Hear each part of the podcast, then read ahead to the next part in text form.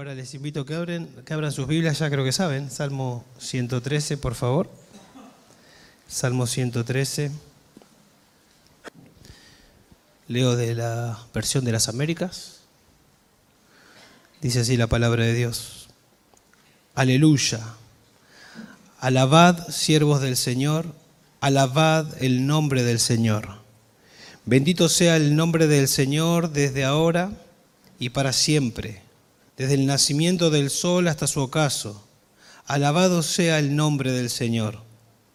Excelso sobre todas las naciones es el Señor. Su gloria está sobre los cielos. ¿Quién es como el Señor nuestro Dios que está sentado en las alturas, que se humilla para mirar lo que hay en el cielo y en la tierra? Él levanta al pobre del polvo y al necesitado saca del muladar para sentar, para sentarlos con los príncipes, con los príncipes de su pueblo.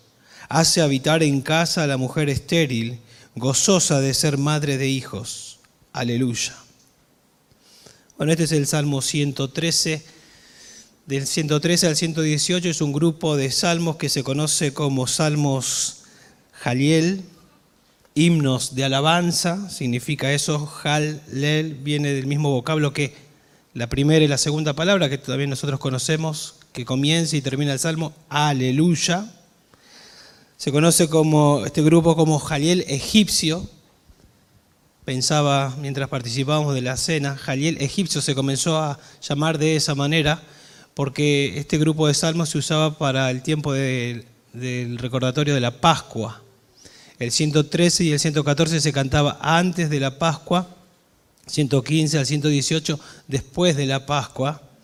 Ustedes recordarán que no nos dice nada cuando el Señor tomó la cena con los, sus discípulos, si se cantó antes, probablemente se ha cantado, el 113, el 114, y después de la Pascua sabemos que nuestro Señor este, cantó, que cantaron, recordando la Pascua, recordando aquel cordero, aquel cordero que tenían que sacrificar y esa sangre tenían que pintar sobre los linteles.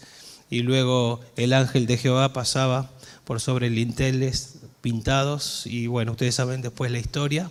Y pensar que después el autor de todo ese evento estaba ahí con ellos recordando aquel evento y transformándolo en lo que nosotros recién acabamos de participar en la cena, eso es impresionante, impresionante la verdad.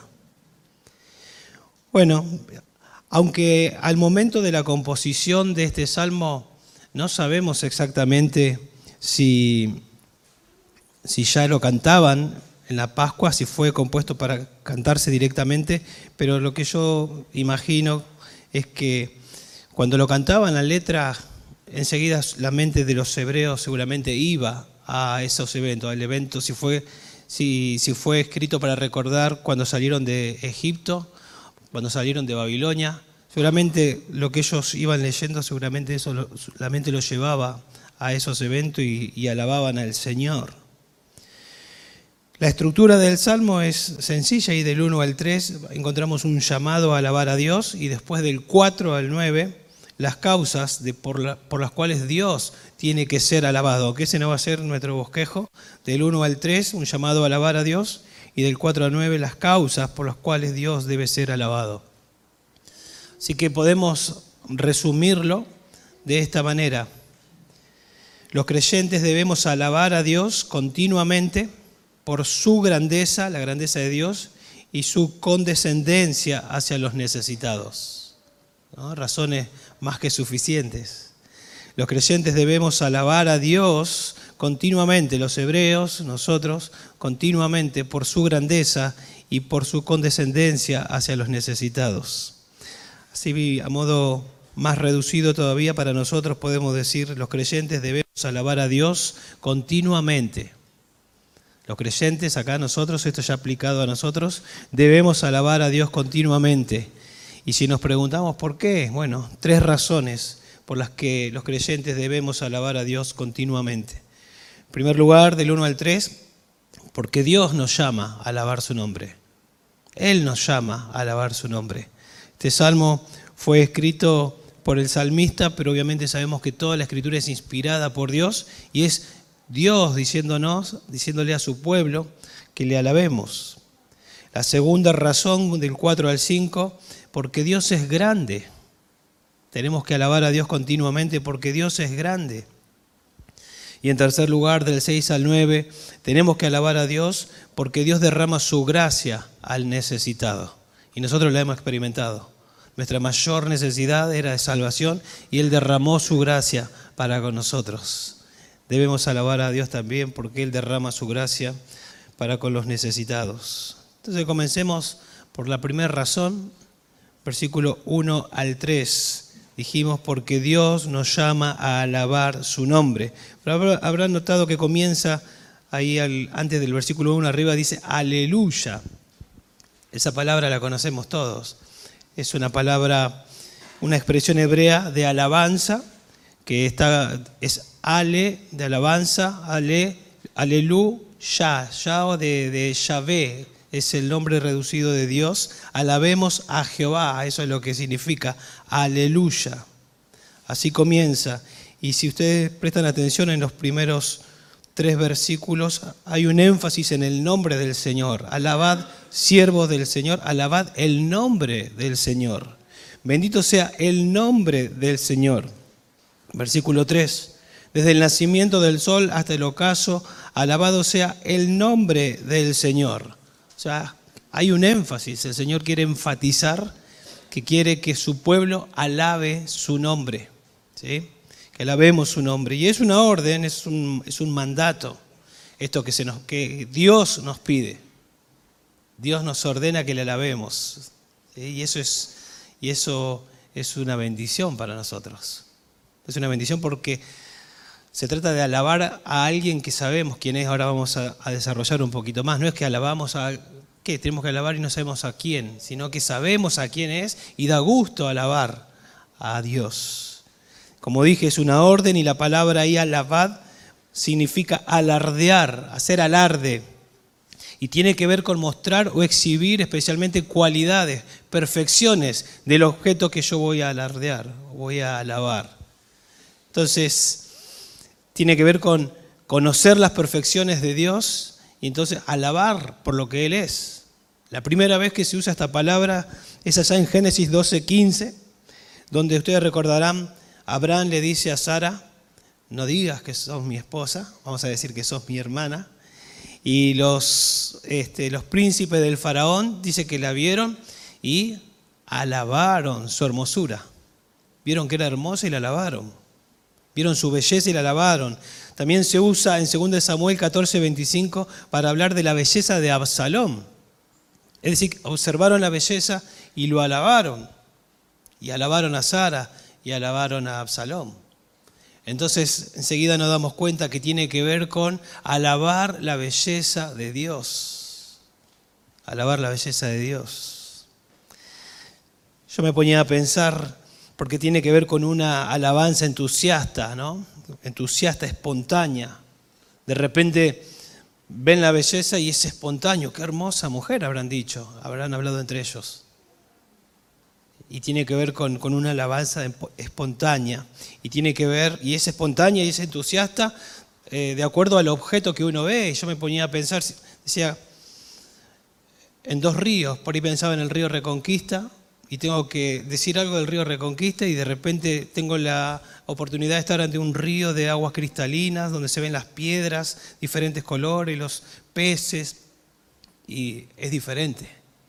Y después tengo que contarles a ustedes y, expresar lo que yo he experimentado con este río va a ser diferente, porque este río es mucho más bello.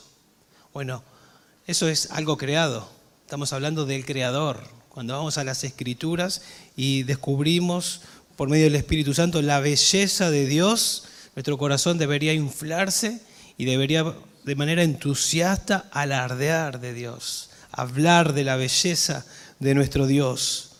Debemos alabar su belleza entonces, debemos ser especialistas en alabar a Dios por lo que Él es en todas nuestras conversaciones, porque dijimos que nuestra alabanza debe ser continua, o sea, en todas nuestras conversaciones debería estar presente nuestra alabanza a Dios. Cuando nos juntamos y lo alabamos juntos, pero cuando estamos también hablando, charlando, conversando de diferentes temas. Siempre debe estar Dios en nuestra mente.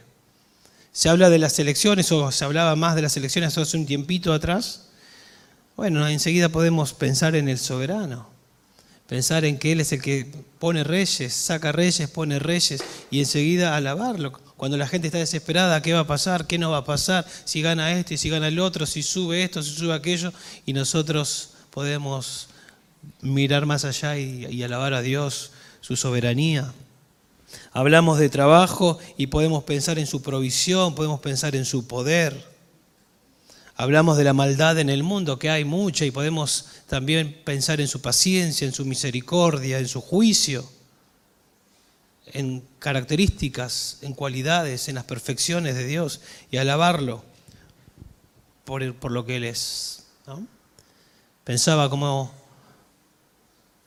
como esas mamás que continuamente no tienen ningún problema en encontrar el momento para hablar de sus hijos y que siempre están admiradas por sus hijos, más que nada las que van siendo primerísimas, teniendo hijos, hablan de sus hijos, están enamoradas de sus hijos y en cualquier conversación tienen la habilidad de meter a sus hijos lo que, lo que va haciendo su hijo, lo que, los descubrimientos de sus hijos, las anécdotas de sus hijos. Bueno, de Dios, hacer algo similar, pero de Dios, pero de manera natural, no de manera hipócrita, no algo que, lo hacemos sin sentirlo, sino que realmente estamos en las escrituras conociendo a Dios, Dios es hermoso y entonces nosotros continuamente en nuestra mente, en nuestro corazón, tenemos a Dios y hablamos de Él. Entonces, a modo de, de examinarnos, me gustaría hacerte algunas preguntitas. Si sale de tu boca alabanza a Dios, que pienses, que te examines. Si en tu conversación elogias a Dios, si usted está entusiasmado con Dios. Porque para estar entusiasmado y para hablar de Dios hay que conocer a Dios primeramente. ¿Ustedes se acuerdan el efecto Isaías capítulo 6? Cuando tuvo la visión Isaías, y ustedes saben después que él dijo, cuando el Señor preguntó, ¿a quién enviaré? Y él le dijo, estaba asombradizo, asombradísimo, heme aquí, envíame a mí, yo quiero salir a contar de este Dios santo, santo, santo. Entonces, conocer a Dios para poder entonces hablar de Dios, contemplar a Dios para entonces poder hablar de Dios. Aleluya, alabad. ¿Quiénes son los que tienen que alabar? Dice ahí siervos, los siervos. Puede ser que esté hablando y haciendo referencia a los sacerdotes, a los levitas, a los cantores, pero más probablemente puede ser una referencia a todo el pueblo que expresa adoración a Dios, probablemente. Y obviamente que si son siervos implica que fueron redimidos, y si fueron redimidos, conocieron a Dios. Y si pensamos en el Éxodo, conocieron el poder de Dios.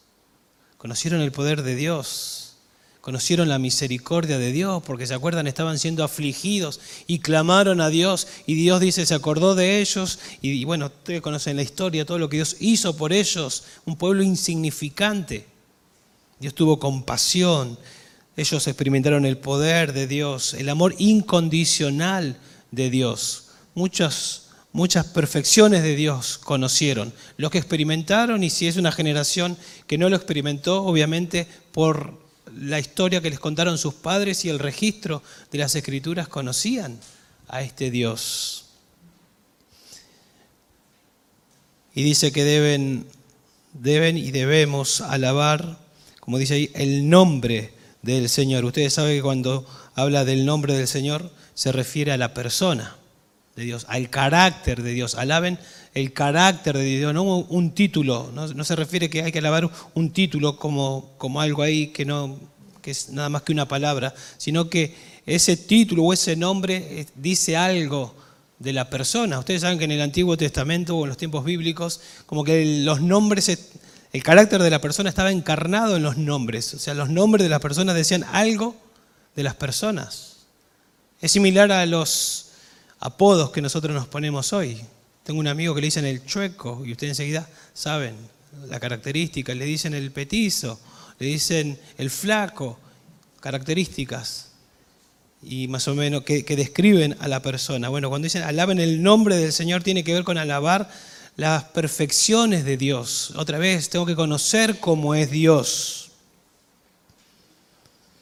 O sea que esta alabanza está basada basado en que yo conozco la persona de Dios, conozco el nombre de Dios. ¿Ustedes se acuerdan cuando Israel termina de cruzar el Mar Rojo en Éxodo capítulo 15? Hay un cántico, el cántico de Moisés, que comienzan, el corazón explota y comienzan a alabar recordando la reciente historia de, de varias de las perfecciones que conocieron de Dios. Bueno, de eso se trata. El corazón explotó debido a haber experimentado las perfecciones de Dios. Y eso es lo que se nos manda acá a nosotros.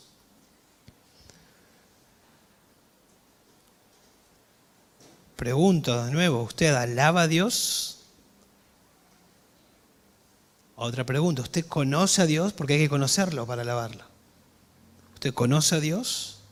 ¿Usted es un siervo de Dios en el sentido que usted fue redimido por Dios? fue redimido por la sangre de Cristo, pertenece a Dios, porque ese es el, requisito para poder alabarlo a Dios. Y si no es, tal vez hoy pueda ser ese gran día.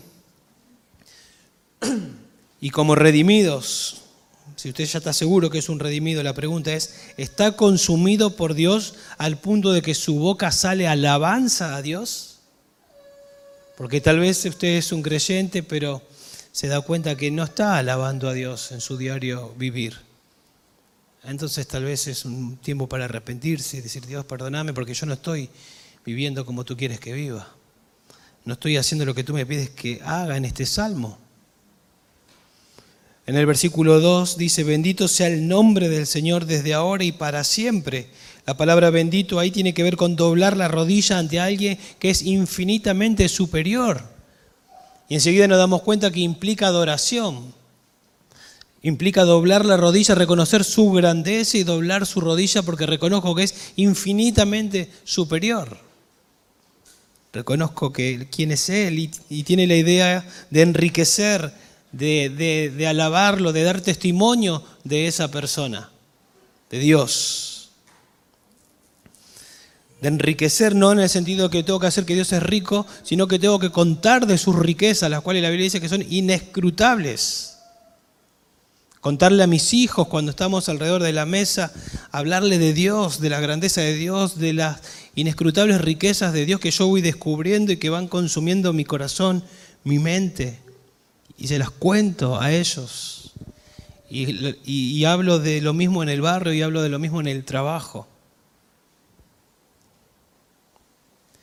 Y obviamente el testimonio se va ampliando. Imagínense que ellos en aquel tiempo miraban para atrás y tenían un tramo de la historia y de la revelación de Dios. Imagínense que nosotros hoy, ya con el Nuevo Testamento escrito, miramos para atrás y tenemos esas historias, más muchísimas otras historias de Dios, del poder de Dios, más el Nuevo Testamento, más lo que Dios ha hecho en nosotros. ¿Cuánto hay para pensar y decir, wow, el obrar de Dios? lo que Dios hizo. La Biblia dice que es soberano, sí que es soberano, yo lo he experimentado. Él es poderoso, sí que es poderoso, yo lo he experimentado. Estaba muerto en delitos y pecados, mi vida no tenía sentido, me sacó de, del pecado, me dio vida. Bueno, y así ustedes sabrán. Y dice acá que debemos, bendito sea el nombre del Señor desde ahora y para siempre. Por eso decimos continuamente desde ahora y para siempre, desde que usted se convirtió y eternamente hasta que estemos en el cielo y continuaremos en el cielo maravillándonos de las perfecciones de Dios. Imagínense que si ahora nos maravillamos de las perfecciones de Dios en este cuerpo de pecado, imagínense cuando ya no tengamos nada que ver con el pecado, de ver a Dios lo que va a hacer. Bueno, no perdamos el tiempo, empecemos ahora porque se nos manda que desde ahora lo hagamos si tal vez está desperdiciando el tiempo o ha desperdiciado el tiempo, bueno, arrepiéntase, arrepiéntase y diga, Señor, quiero que a partir de ahora mi vida comience a cambiar. Quiero aplicar lo que tú me mandas. Quiero que ya se me conozca no tanto por hablar de política, de esto, de aquello, sino que porque sigo hablando de política, pero lo enfoco en Dios, porque sí hablo de deporte, pero lo enfoco en Dios, porque sí hablo de las situaciones de la vida, pero siempre con una visión, una cosmovisión de Dios. Dice el verso 3, desde el nacimiento del sol hasta, hasta su ocaso, alabado sea el nombre del Señor. Y este versículo puede tener dos interpretaciones pero que van relacionadas. Porque cuando dice acá, en primer lugar, lo primero que puede significar, desde el nacimiento del sol hasta su ocaso, puede estar eh, diciendo en todas partes, desde el oeste al, este, desde en todas partes, un deseo genuino de que Dios sea alabado. En todos lados. En Bolivia, en Paraguay, bueno, en Europa, en todos lados deseamos que Dios sea alabado. Siempre fue ese el deseo de Dios. Dios eligió a Israel para que Israel sea luz a las naciones. No solamente quería concentrar todo en Israel, sino como instrumento para que Israel sea luz a las naciones. Eso era lo que Dios, lo que Dios quería.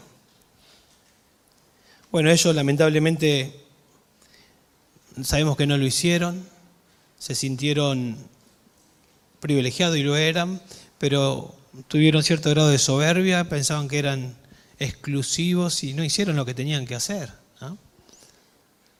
Lo harán en, la tribulación, 144.000 judíos que predicarán, eso lo van a hacer, pero entre tanto sabemos que ahora la iglesia tiene este mandato de ir a las naciones y hablar de este maravilloso Dios. Entonces, puede ser que tenga que ver con, que, con ese deseo de que queremos que, el nombre de Dios, ese que estamos alabando nosotros, que sea alabado en todo el mundo, como una visión misionera.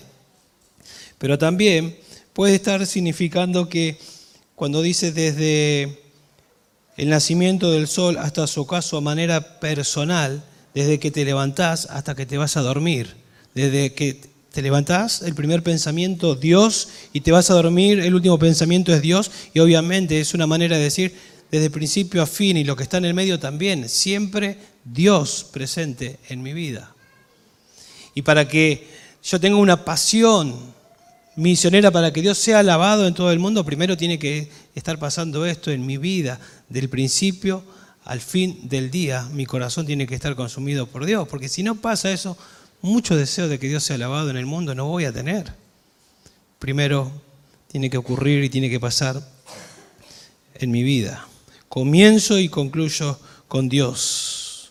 Soy un adorador, somos adoradores, o deberíamos ser adoradores a tiempo completo, continuamente. ¿Sí? Bueno, todos sabemos que Pablo deseaba que Dios sea alabado en todo lugar, ¿sí? en todo lugar y donde Dios no era proclamado, no había un testimonio, Él se esforzaba para llegar a ese lugar. Pero nosotros sabemos de la vida devocional de Pablo. Sabemos que él decía cuántas cosas eran para mí ganancia, le he estimado como pérdida por el incomparable valor, ya era creyente, ¿eh? el incomparable valor de conocer a Cristo y deseo experimentar el poder de la resurrección. Pablo estaba apasionado con su vida personal con Dios y de ahí eh, él tenía el combustible para su otro deseo y para actuar y hacer lo que estaba a su mano y era encomendado hacer para que Dios sea conocido en otros lugares. Entonces debemos alabar a Dios continuamente. En primer lugar, porque Él nos llama a alabarlo, porque Él nos pide que le alabemos. Esa es la primera razón. En segundo lugar, Debemos alabar a Dios continuamente porque Dios es grande, porque Dios es grande. Versículo 4, versículo 5. Dice, excelso sobre todas las naciones es el Señor. Su gloria está sobre los cielos. ¿Quién es como el Señor nuestro Dios que está sentado en las alturas? O sea, a partir del versículo 4 al 9, después de que Dios llama a alabar, del 4 al 9, nos habla de su grandeza y nos habla de su gracia derramada sobre los necesitados. Nos habla de su trascendencia y nos habla de su inmanencia. Ahora explicamos de qué se trata. Comienza hablando de la grandeza de Dios, versículo 4 y 5, es decir, de la trascendencia de Dios. Así comienza hablando. La idea de trascendencia en los libros así de teología hablan de que Dios es mucho más que la creación, a eso se refiere. Si usted va a un libro de un teólogo llamado Gruden y abre, hay un dibujito muy sencillo que nos explica esto. Y hay un redondo que está Dios, dice Dios, y hay otro redondo abajo que dice universo. El universo fue creado y Dios está más allá del universo. Eso es trascendencia. Eso es trascendencia. Y acá dice, excelso sobre todas las naciones es el Señor. O sea, Dios está por encima de todas las naciones. Más allá, no es el, es el Dios de Israel, pero a su vez, aunque no reconocido, es el Dios de todas las naciones. De todas las naciones. Cada una de las naciones podemos pensar Egipto, Babilonia, los filisteos, los cananeos, etcétera, todos, todos, todos tenían sus dioses locales, sus dioses regionales hechos por ellos. Pero Israel tenía al Dios que está más allá del universo, al que ellos podían alabar, al que ellos conocían. Imagínense. Bueno, Dios cuando los sacó de Egipto y trajo las diez plagas, cada una de esas plagas de alguna manera estaban trayendo juicio también y demostrando que ese Dios a que ellos adoraban no era ningún Dios, era un ídolo que Dios lo hizo trizas. Él es Dios.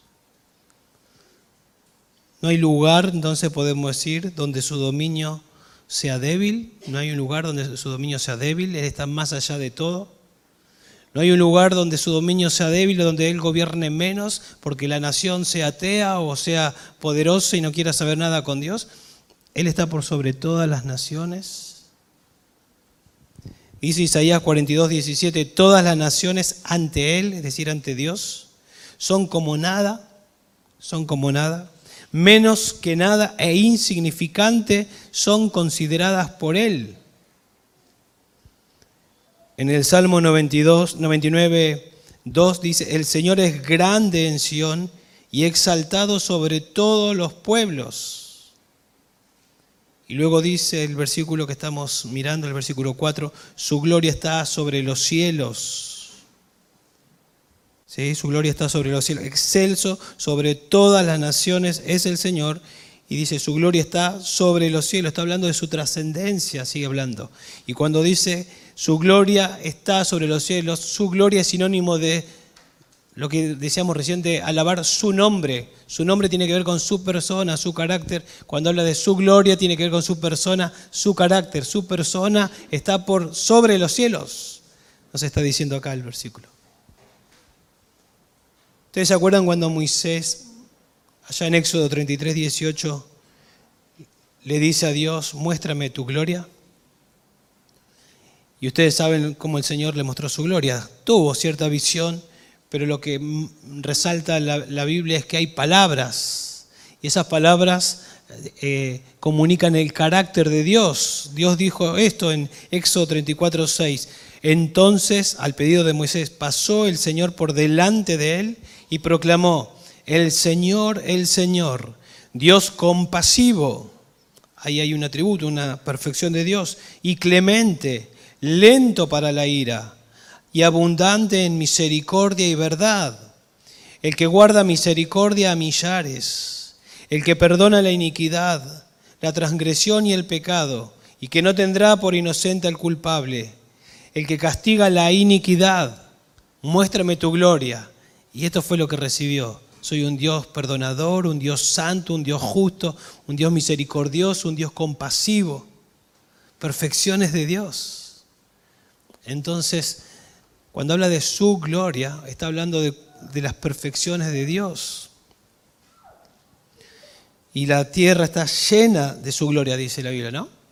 La tierra está llena de su gloria. El Salmo, tal vez que se nos viene a la mente el Salmo 19.1, los cielos proclaman la gloria de Dios. Es como que los cielos nos predican, el sol nos predica y nos dice, hay un creador, nos apuntan a Dios continuamente.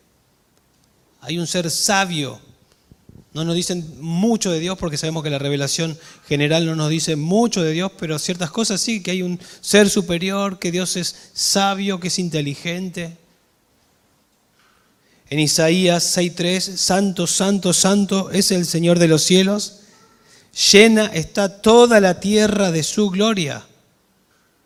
En Romanos 1.20 dice que porque desde la creación del mundo, sus atributos invisibles, su eterno poder y divinidad se han visto con toda claridad siendo entendidos por medio de lo creado. O sea, lo creado nos muestra atributos de Dios. Pero si ustedes prestaron atención, este salmo dice que Dios está por sobre, ¿sí? la gloria de Dios está por sobre los cielos. Los que le acababa de citar recién, el Salmo 19, que los cielos cuentan, nos hablan, pero acá nos habla el, texto que estamos mirando, que su gloria está por sobre los cielos, por sobre lo creado. Y yo me metí y puse en Google cuánto mide el universo, porque Él creó el universo. Y los cielos cuentan la gloria, nos dice, pero ahora dice que está por sobre. ¿Cuánto mide el universo? Y hay como que lo divide en dos, el universo visible y creo que se llama el universo total o algo, o algo así. Hay una parte que se puede medir de manera lineal y, ciertos millones que hablan ahí de una, manera de medir, pero hay una manera que no se puede, que es, no es observable y como que ellos la consideran y dicen hasta infinita puede ser porque parece que, que no tiene ni principio ni fin. Pero esa es la creación. Y Dios está por sobre todo eso. Así que imagínate si eso es, wow, lo que es Dios. Y ese es nuestro Dios. Y ese es nuestro Dios. No alcanzan las palabras. La creación es una cosa, el universo es una cosa y Dios es otra. Dios es el que creó el universo. Por eso la respuesta es una pregunta retónica que, el salmista como que queda así, abierto y dice, ¿quién es como el Señor nuestro Dios que está sentado en las alturas? ¿Quién? ¿El Dios de los cananeos? ¿El de los filisteos? el de los egipcios. ¿Qué Dios es como nuestro Dios? Nadie, ¿no? Es incomparable nuestro Dios. Es incomparable. Y lo que lo hace incomparable es su majestad soberana. Es entender que Él reina sobre todos los dioses, sobre todas las naciones, y que se siente entronizado para reinar Dice en Isaías 6.1, en el año de la muerte del rey Usías, vi yo al Señor sentado sobre un trono alto y sublime. En el Salmo 95.3, porque Dios grande es el Señor y rey grande sobre todos los dioses, sobre todos los dioses. Éxodo 15.11, que recién hacía mención, cuando salieron de Egipto. ¿Quién como tú entre los dioses? Recuerden, había caído la plaga sobre los dioses. ¿Quién como tú entre los dioses, oh Señor? ¿Quién como tú, majestuoso en santidad, temible en las alabanzas, haciendo maravillas? Isaías 40, 25. ¿A quién pues me haréis semejante, dice Dios, para que yo sea su igual, dice el santo? No hay manera de hacer una estatua porque él, gracias a, Él, se ha revelado y podemos con palabras, eh, las mejores que podemos utilizar para tratar de describir lo que la Biblia dice, igual no nos alcanza. Por eso tenemos que tener mucho cuidado de, de no inventar nuestro propio Dios, sino de ver lo que la Biblia dice, de Dios. De Dios. Dios está por encima de todo. Y también podemos pensar que si Dios está por encima de todas las naciones, por sobre los cielos, a modo de aplicación personal, también está por, sobre, por encima de mis problemas. ¿Sí? ¿O no? Está por encima de mis problemas también. Pero uno puede decir, bueno, pero ese Dios es trascendente. está allá, lejos. Pero ahora nos cuenta que ese Dios trascendente también es un Dios inmanente. Ese Dios que está por encima de todo y que es poderoso. También es un Dios inmanente. Y eso es nuestra tercera razón. Debemos alabar a Dios continuamente porque Dios nos llama a alabarlo. Debemos alabar a Dios porque Dios es grande. Y en tercer lugar, debemos alabar a Dios porque Él derrama su gracia al necesitado. Él tiene cercanía con el necesitado. El Dios que está más allá del universo tiene cercanía con el necesitado. No solo es trascendente, también es inmanente. El Dios que creó el universo es el Dios que sostiene el universo. Colosense dice que todas las cosas subsisten en Él. Todas las cosas subsisten en Él. En Hebreos 1.3 dice que con el poder de su palabra Él sustenta todas las cosas. El término técnico, podemos decir, para hablar de que Él es inmanente, es intervención de Dios en la creación. Él interviene. No es que Él creó la creación y la dejó ahí que, que funcione nada más, sino que Él se involucra en la creación. Bueno, lamentablemente ignorado en el mundo. Hay indiferencia, hay incredulidad. Pero nosotros, su pueblo, reconocemos que si tenemos provisión es porque Dios la ha provisto. Si tenemos vida es porque Él la ha provisto. Nosotros sabemos que Él, como dice el Salmo 23, está con nosotros pastoreándonos. El Dios trascendente está con nosotros pastoreándonos también. El Dios trascendente tiene una relación con Adán y camina con Adán. Enoch caminó con Dios. Abraham tuvo una relación con Dios. Moisés tuvo una relación con Dios. Israel tuvo una relación con Dios. Dios vino a tener una relación, a hacer un pacto con ellos. Les dio instrucciones para que hagan el tabernáculo. Ustedes saben lo, simbólico del tabernáculo, cómo tenían que ubicarse las tribus y en qué lugar tenía que estar Dios, en el centro. Dios quería relacionarse con ellos, ser adorado por ellos y que, y que ellos reciban el gozo y el disfrute de tener comunión con Dios. El Dios trascendente es inmanente también, por eso dice el versículo 6 que se humilla para mirar lo que hay en el cielo y en la tierra. La idea es de que Dios, sabemos, es espíritu, pero Él se humilla y mira hacia abajo y nos ve a nosotros. Y ve que tenemos necesidad, que tenemos una gran necesidad. Y que nosotros le dimos la espalda. Y que nosotros no queremos saber nada con Él. Pero Él tiene compasión de nosotros y Él hace algo por el necesitado. El versículo 6 habla de condescendencia, Dios desciende. Yo me ponía a pensar eh, en la gracia común, en primer lugar, ¿no? La gracia común, porque Él hace salir el sol sobre buenos y malos. Dios no está tan lejos, dice Pablo.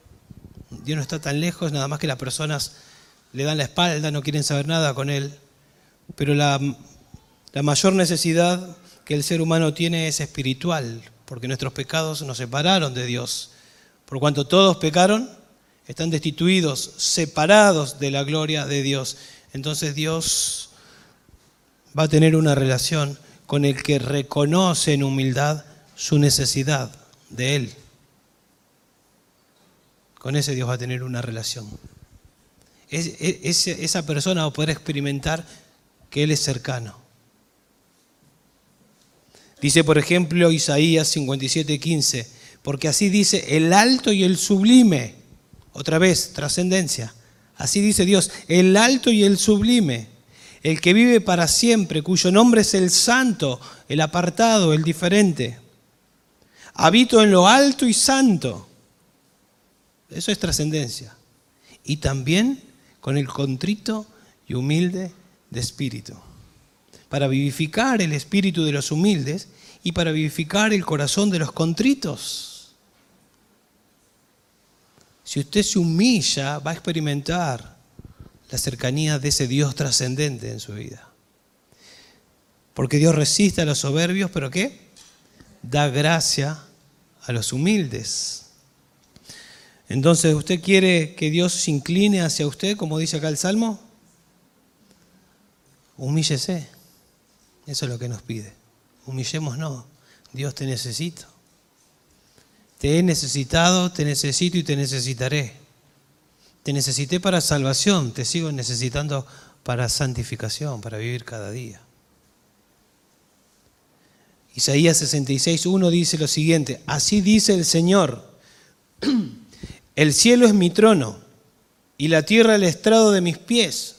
Otra vez, trascendencia. ¿Dónde pues está la casa que podrías edificarme? ¿Dónde está el lugar de mi reposo? Todo esto lo hizo mi mano. Y así todas las cosas llegaron a ser, declara el Señor. Pero a este miraré.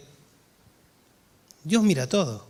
Cuando dice a este miraré, está hablando de que a este miraré para derramar mi favor, mi gracia. A este miraré, ¿a quién? Al que es humilde y contrito de espíritu y que tiembla ante mi palabra. Con ese voy a tener comunión. Con ese voy a tener comunión. ¿Usted quiere saber si usted es humilde ante Dios? Bueno, según el versículo que acabo de citar, usted tiene que preguntar, ¿tiemblo ante su palabra? ¿Y qué significa temblar ante su palabra? ¿Él me habla y yo obedezco? ¿O Él me habla y entra por acá y sale por acá y sigo viviendo como quiero? Eso no es temblar ante su palabra. Eso es ser soberbio, no ser humilde.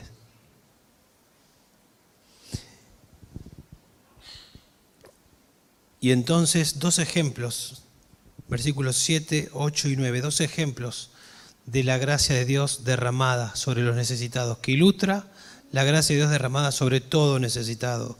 Dice el versículo 7, Él, hablando de Dios, del Dios trascendente, que también es inmanente, Él levanta al pobre del polvo y al necesitado saca del muladar, saca del basurero, de la idea. O sea, desciende para levantar a los pobres, desciende para levantar a los necesitados, sea hablando de individuos o hablando de la nación. Él desciende para levantar del polvo al necesitado y podemos pensar en Job, que se humilló y Dios estuvo ahí con él para levantarlo. Él desciende para levantar a la nación de Israel. Cuando la nación de Israel se humillaba y clamaba a Dios, ahí estaba Dios para levantarlos y volverlos a traer tal vez de, un cautiverio que habían sido llevados justamente porque habían abandonado a Dios.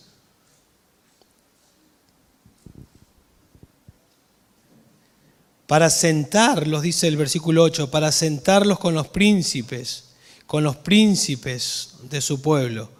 Y uno se pone a pensar en algunos personajes bíblicos, David, allá olvidado, atrás con las ovejas, siendo pastor de ovejas, terminó siendo un rey.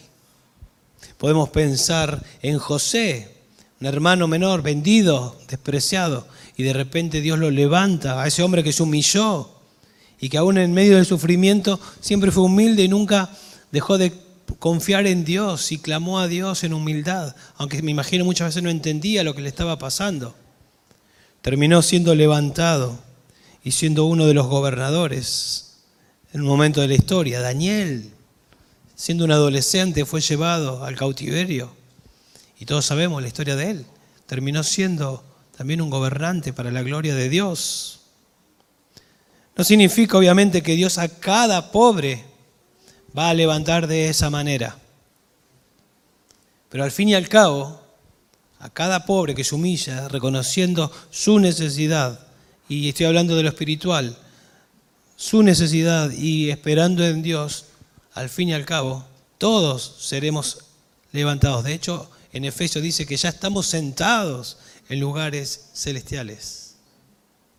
Ya nos puso en lugares celestiales. Entonces es el cuadro de la exaltación de los pobres, podemos decir estos versículos, de lo que Dios puede hacer y hace con los que se humillan.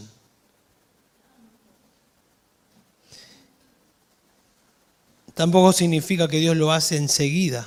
¿no? A veces lo puede hacer esperando un tiempo, no sabemos cuánto tiempo estuvo Job. Llegó un tiempo. Y Dios lo, levantó y le devolvió, ustedes saben, mucho más de lo que tenía.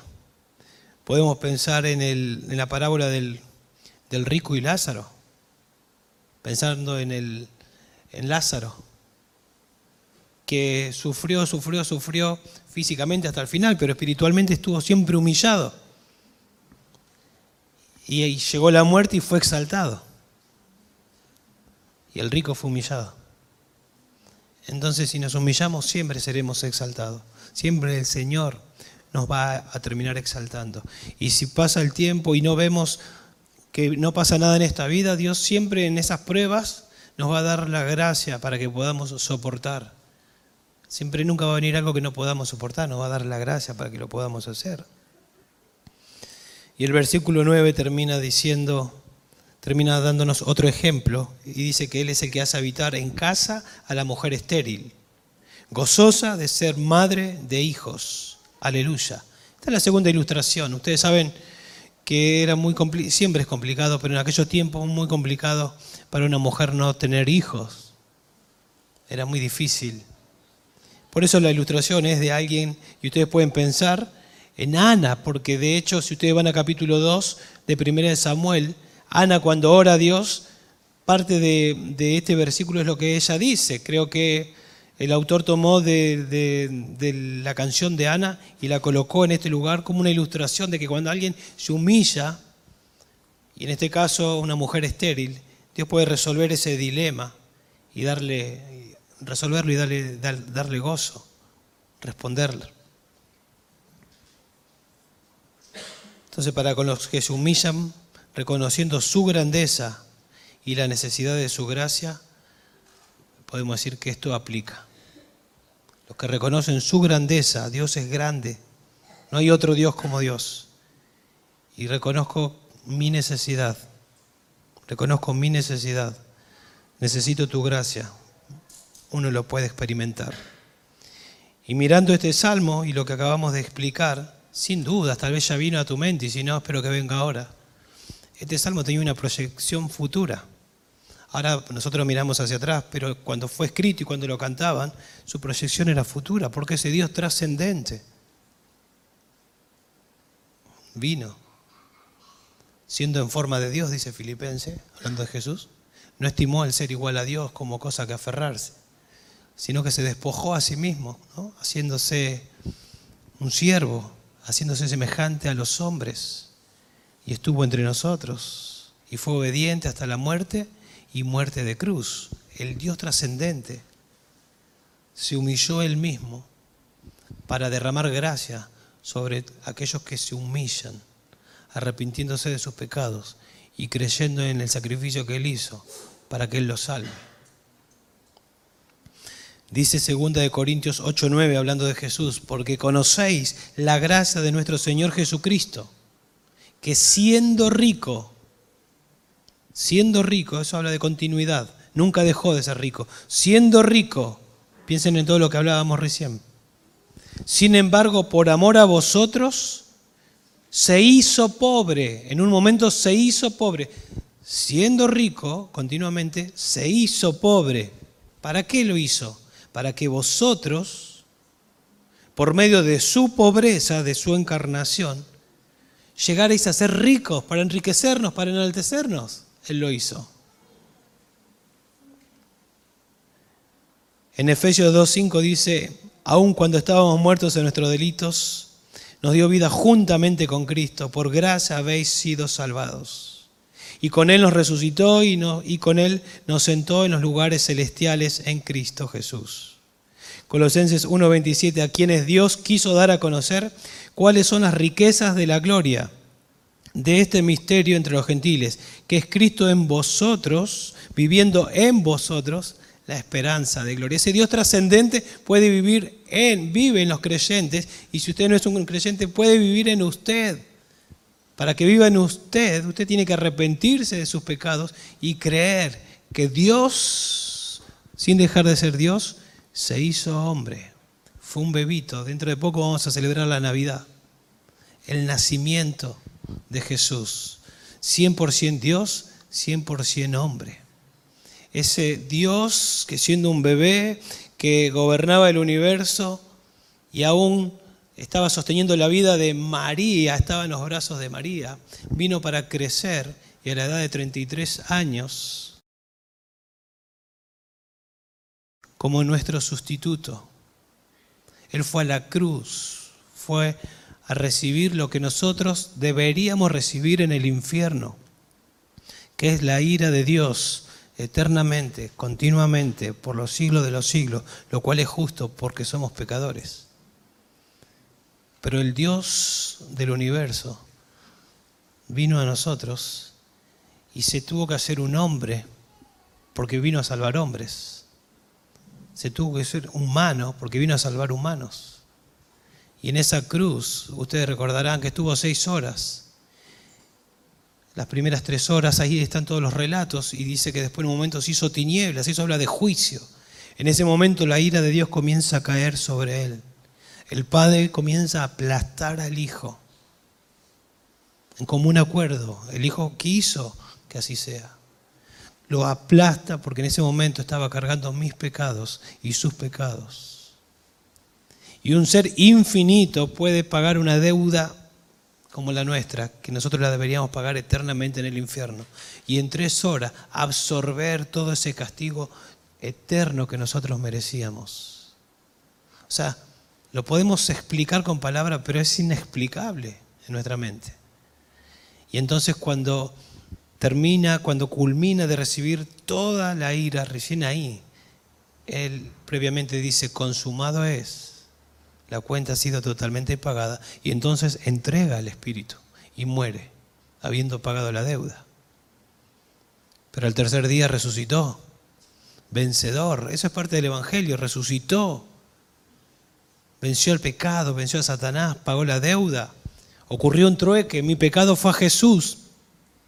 Y Jesús al resucitar demuestra que consiguió la justicia que yo necesito. Ahora está en mí humillarme y decir, wow, el Dios del universo se hizo uno, un humano para pagar lo que yo jamás podría pagar y me queda humillarme y decirme, sí lo reconozco Dios, me arrepiento de mis pecados y creo que Jesús pagó todos, pasados, presentes y futuros, todos los pecados, que resucitó el tercer día, por favor, salvame, sé el Señor y el Salvador de mi vida. Y si eso pasa, la Biblia dice, al que me viene, no le echo fuera. Él viene a vivir en nosotros. Y a partir de ese momento comienza una comunión que comienza hoy, tal vez, y va a durar por la eternidad.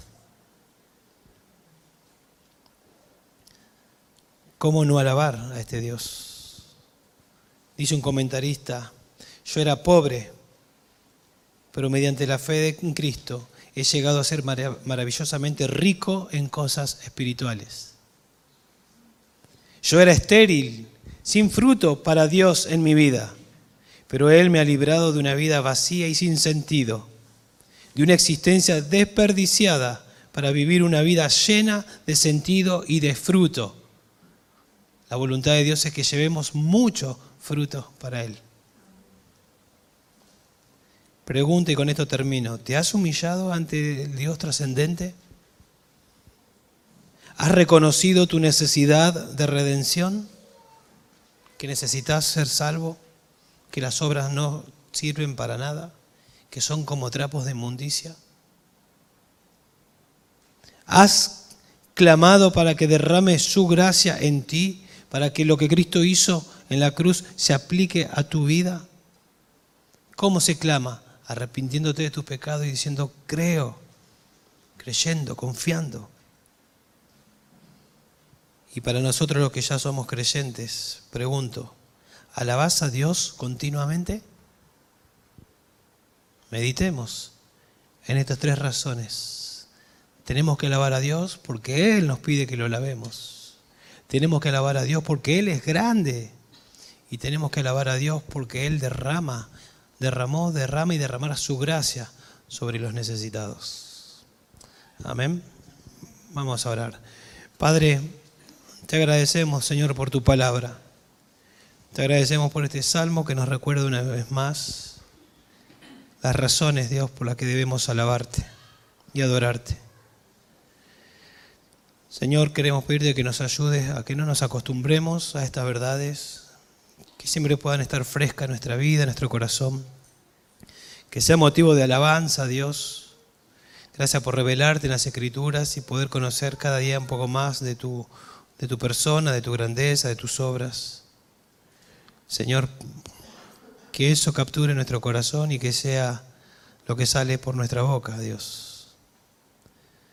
Ayúdanos a alabarte cuando nos reunimos como pueblo cada domingo, ayúdanos a alabarte cuando nos dispersamos para hacer nuestras vidas en la semana. Y por favor, Dios, si hay alguien que no te conoce, usa, Dios, tu palabra para traer salvación. Te lo rogamos, Padre, en el nombre de Jesús. Amén. Amén.